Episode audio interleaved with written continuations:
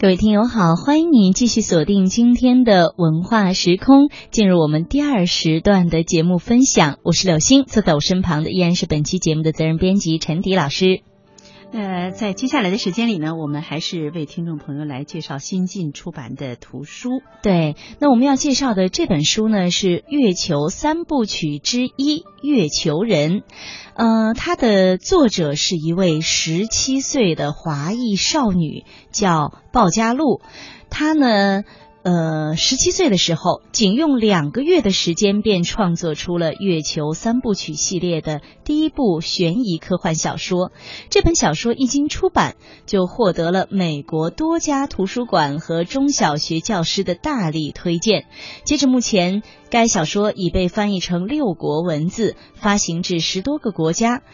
可以说，这位华裔少女的未来是不可限量的。嗯，那看到这一消息的时候，我脑海中又啊出现了那个词儿，就是后生可畏。那么前不久呢，清华大学出版社是呃携手才气华裔少女啊，这位叫鲍嘉璐的女生啊，然后来举行一个新闻发布会。那么，在呃位于清华园旁边的清华大学出版社内呢，举行了刚才我说了一个新书的发布会。那么，毕业于美国哥伦比亚大学的这位九零后的华裔女作家鲍嘉璐，她携带着她的新作《月球三部曲之一：月球人》一同亮相在清华大学出版社的发布会的现场。嗯，那呃，要说起啊，他的《月球三部曲》系列，当然是一共有三部了。英文版书籍出版之后呢，便获得了美国多家图书馆和中小学教师的大力推荐。他们的评价是，这部书富有想象力和人性，干净健康，是一部非常好的读物。那目前除了英语和中文之外，月球三部曲之一《月球人》已经售出德语、法语、瑞士语、葡萄牙语，就是在巴西发行的，和在西班牙发行的西班牙语五种语言的版权，已在美国、中国、加拿大、澳大利亚、德国、法国、瑞士等十多个国家进行了出版发行。其中英语版就在澳大利亚、加拿大、爱尔兰、英格兰等多国发行，其发行形式也是多种多样，有图书、电子。书还有语音书这三种三大类型，那我们马上呢也可以看到由清华大学出版社合作出版的中文版的《月球三部曲之月球人》啊，也已经出版发行了。嗯，我想呢。呃，这位华裔少女呢，那经啊，他的新作呢，经过了英语啊，还有这个瑞士语、法语等这几个大语种的传播呢，一定是风靡一时了。那九十年代的中国，科学幻想小说常常被视为科普创作。那么如今呢，从事科幻小说创作的年轻人啊，要既具有自然科学技术方面的专业知识，又要具有丰富的想象力和创造力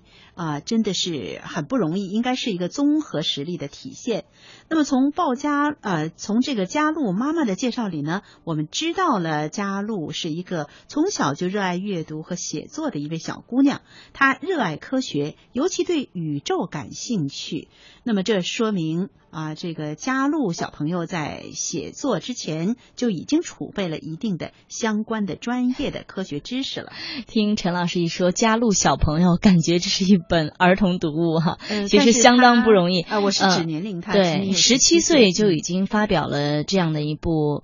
非常呃吸引眼球的，并且翻翻译成多国文字进行传播的这部小说，其实已经是一个非常成熟的作者了哈。那博客中国的副总编中岛老师也。非常称赞鲍嘉璐，他说鲍嘉璐的科幻小说《月球三部曲之一：月球人》能够被美国教育部门推荐为中小学生的课外读本，同时被多种文字翻译，在十几个国家出版。这说明这部小说一定是具有正确的影响孩子们心智成长的因素在其中。那从出版社的呃相关负责人的介绍来看呢，他说这是一部纯粹的。干净的、没有暴力、不涉及政治的科幻小说。可以从这些推荐词当中感受得到这部小说被欢迎的一个原因。嗯，的确啊，十七岁的一位小姑娘，按说来啊，按说来讲呢，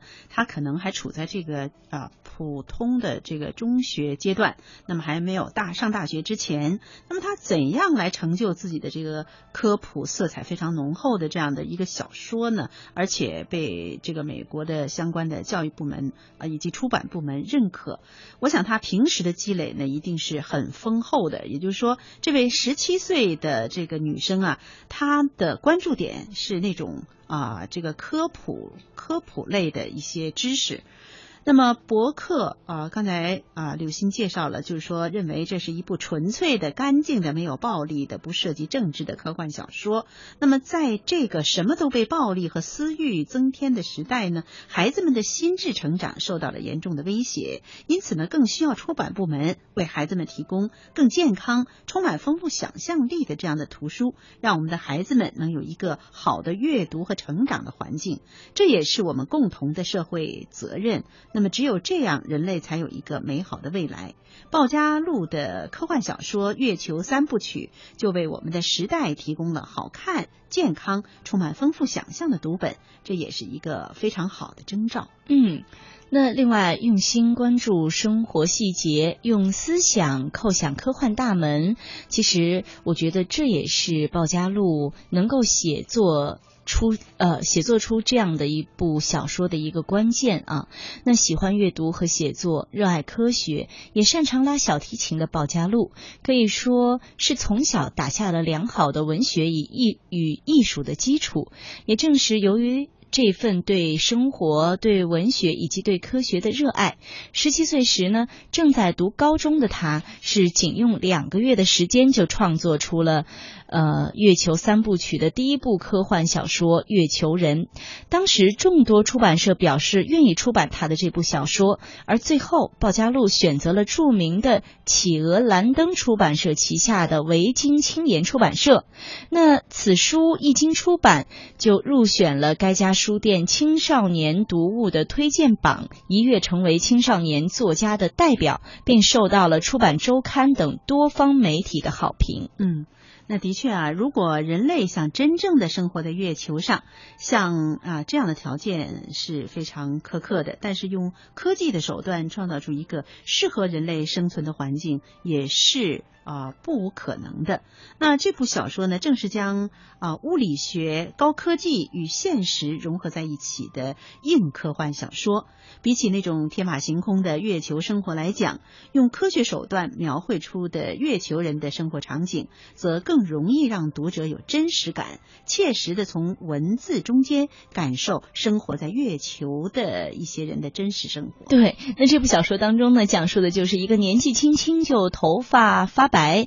名叫白鸽的女孩，她。祖籍地球，一直生活在植物都可以长成摩天大楼的月球上，住在月球六个基地当中的四号基地里。他一直努力学习，努力工作，希望以后能够成为一名出色的生物工程师，和他的家人朋友一起平静的在月球画境中生活下去。但最后发生了什么样的事情，以及这个女孩在月球当中所经历的生活种种，当然就要从鲍家路的这。这本小说当中去体味、去感受了。那今天我们在节目当中，首先为大家推荐的也是这样的一部科幻题材的小说《月球三部曲之月球人》。感兴趣的话，各位可以搜来这本书，好好读一下。